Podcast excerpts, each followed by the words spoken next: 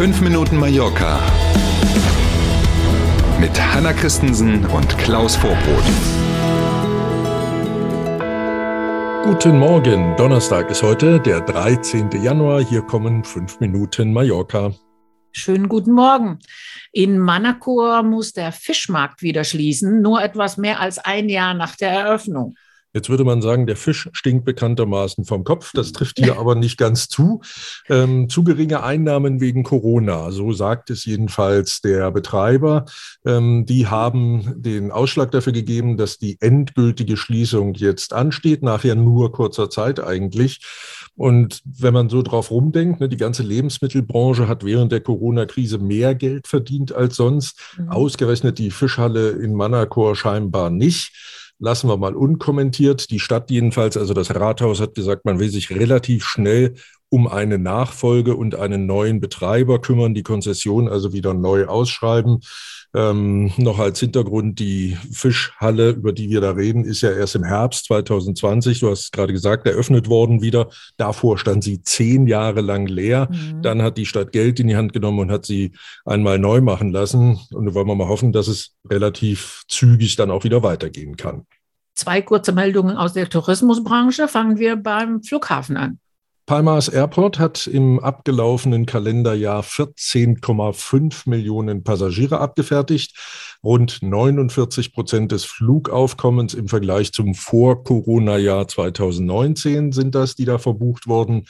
In Spanien hatten nur die Flughäfen in Madrid und in Barcelona im letzten Jahr mehr Passagiere. Hm, flott. Und dann noch ein Blick auf die Kreuzfahrtschiffe. Schnell reagiert, Hapag-Lloyd fängt an. Man darf vermuten, andere werden folgen. Ab Mitte Februar kann man auf den Kreuzfahrtschiffen von Hapag-Lloyd nur noch einschiffen, wenn man geboostert ist oder wenn die zweite Impfung nicht länger als drei Monate her ist. Damit reagiert Hapag-Lloyd als erster aus der Branche jetzt ähm, auf die Schwierigkeiten, die es ja derzeit überall gibt. Wir haben es gelesen, in Lissabon war es so, in Amerika, in Brasilien, in Asien, überall liegen Kreuzfahrtschiffe fest, mussten Reisen abbrechen oder absagen, mhm. weil entweder Passagiere und oder Crewmitglieder sich Omikron eingefangen hatten und dem will man jetzt vorbeugen. Also nur noch geboostert oder Zweitimpfung, nicht älter als drei Monate.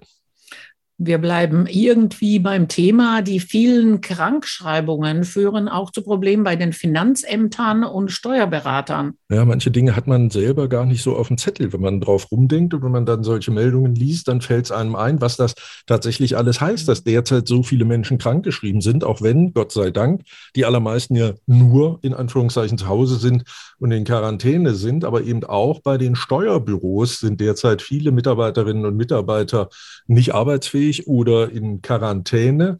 Der Verband der Steuerberater hat jetzt auf die anstehenden Fristen hingewiesen für Unternehmen, mm. die Lohnsteuer oder Unternehmen und auch Selbstständige, die Umsatzsteuervoranmeldungen machen müssen. Mm. Dafür gibt es hier Fristen. Und äh, der Verband fordert jetzt also, diese Fristen auszusetzen. Wenn man nämlich, kurz erklärt, hier in Spanien diese Frist verpasst, dann geht das ganz schnell, dass man zwischen 5 und 20 Prozent der fälligen Steuerlast als Strafe obendrauf bezahlt. Und das wäre natürlich extrem doof, weil man selber ja nichts dafür kann. Entweder sind die Mitarbeiter in der Lohnbuchhaltung krank oder eben oder und vielleicht sogar die im Steuerbüro. Und schon hat man Pech und die Frist ist vorbei. Also ich denke mir, wenn man einen Steuerberater hat, der diese Art von Problemen hat, ist dieser versichert gegen sowas, würde ah. ich jetzt vermuten.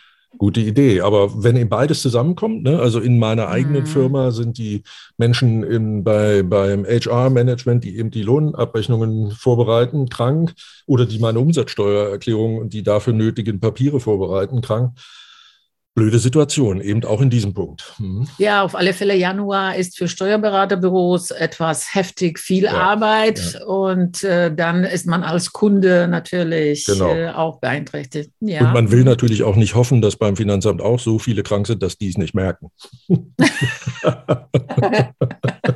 Oder so spät, dass man dann Zinsen extra bezahlen muss, weißt du? Oder sowas, richtig.